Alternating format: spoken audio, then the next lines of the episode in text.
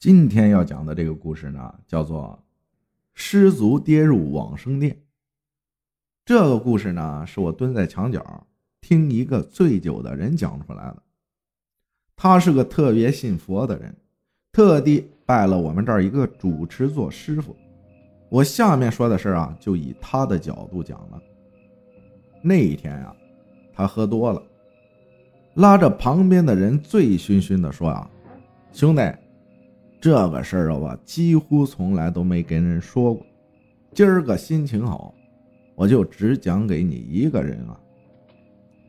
我小时候啊，可是我们那儿出了名的捣蛋王，自己胆子也是特别大，可以说是上可九天揽月，下可五洋捉鳖，爬高钻洞是样样都行。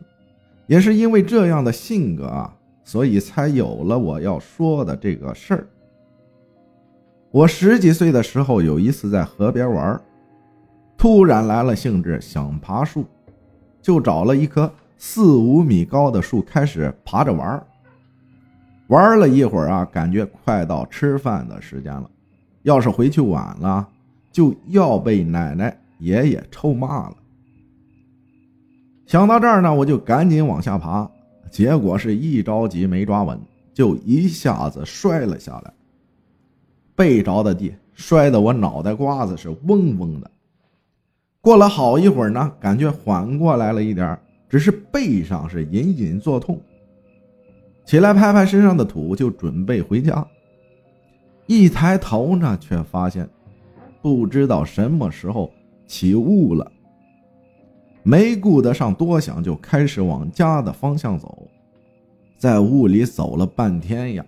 要按平常啊，应该早就走到家门口了，可现在呢还没有，我呢就有点慌了，开始往前跑，是不敢停，一直跑到累的跑不动了，步子才慢了下来，但是还没有到家，这下我是真的绷不住了，忍不住的大哭起来，可脚不敢停啊，边哭边走。终于是看到了点什么。我走近一看呢，像是古装剧里的什么店，木质的房子，门前有几节石头台阶。我进去之后，门口是一个柜台，柜台后面坐着一个老先生，正在抽着烟。烟雾缭绕的，是看不清他的脸。再往里走一点，就看到这个房子不太宽。却一直往深处延伸着。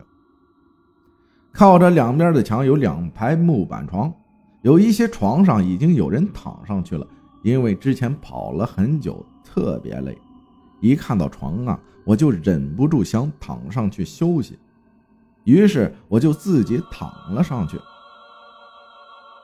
感觉啊，自己睡了好一会儿，突然有人在敲我的头。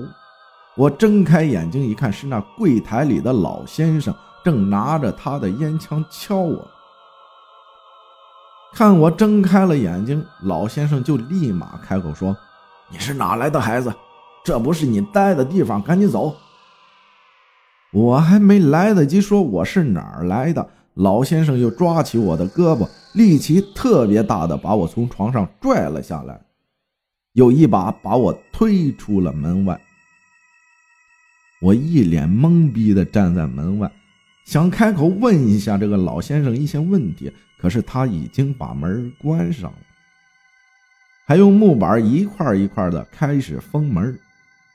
这老先生三下五除二的一顿操作，把我秀的有点懵了，也没有了之前的害怕和疑惑，就只能继续漫无目的的开始走。没走一会儿。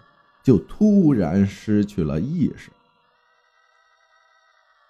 再醒来之后啊，我发现自己竟然躺在医院的病床上，家里的人正着急的围着我是看着我。一看到我醒了过来，爷爷奶奶就激动的哭了起来。问了其他人，我才知道啊，我已经昏迷了三天了，期间是一直高烧不断。把家人急得不行，听他们说呀，我是三天前从树上摔下来，当时就昏迷了过去。幸好被路过的熟人看到了，就赶紧联系了我的父母和爷爷奶奶，给我送到了医院。可我呀是记得我并不是昏迷呀。看家人现在的样子，我也不想再给他们增加心理负担，所以呢就没说。等出院回家，他们的心都稳了下来，我才给他们讲了。他们说我昏迷三天的时候，我自己经历的事儿。他们一听啊，脸色一下子就变了，赶紧叫我住嘴，并且再三叮嘱我以后绝不能再提这事儿。说我要是跟别人说了这个事儿啊，就再也不让我出门玩了。当时我正是贪玩的年纪，所以听他们这么说，我就真的不敢再说了。后来呢，我就拜到咱们住持这儿了，跟主持说了这个事儿啊。主持说，那是我的一劫，那个房子里躺的都是往生的人，要我当时没被赶出去，等门封上了，我就真的再也回不来了。想到这儿啊。我当时差点就死了，这才有了迟来好几年的后怕，所以从此以后我就更一心向佛了。所以啊，兄弟姐妹、叔叔阿姨们，这人世间有的事儿还真不是别人说不存在就不存在的，还是要怀着敬畏之心呢。谢谢大家的收听，我是阿浩。